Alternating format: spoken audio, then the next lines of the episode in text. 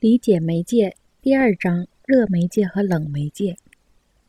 萨克斯在《世界舞蹈史》中解释，华尔兹舞的兴起是渴望真实、淳朴、渴望贴近自然和原始风格的结果。这一成就是在19世纪中后叶取得的。在这个爵士乐的世纪，我们可能会忽略一个事实：华尔兹是一种热烈、奔放的舞蹈。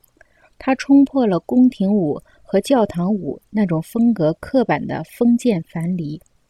如何区分收音机之类的热媒介和电话之类的冷媒介？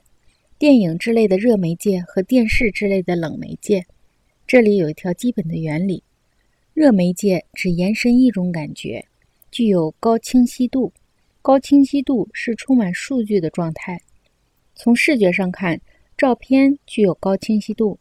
卡通画却只有低清晰度，原因很简单，因为它所提供的信息非常之少。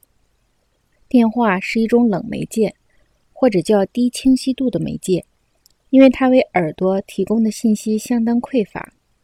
言语是一种低清晰度的冷媒介，因为它提供的信息少得可怜，大量的信息还得由听话人自己去填补。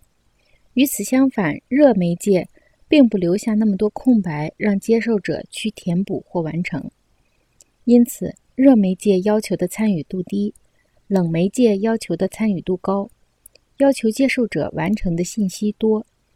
自然，像收音机这种热媒介对使用者的影响，与电话这种冷媒介对使用者的影响是大不相同的。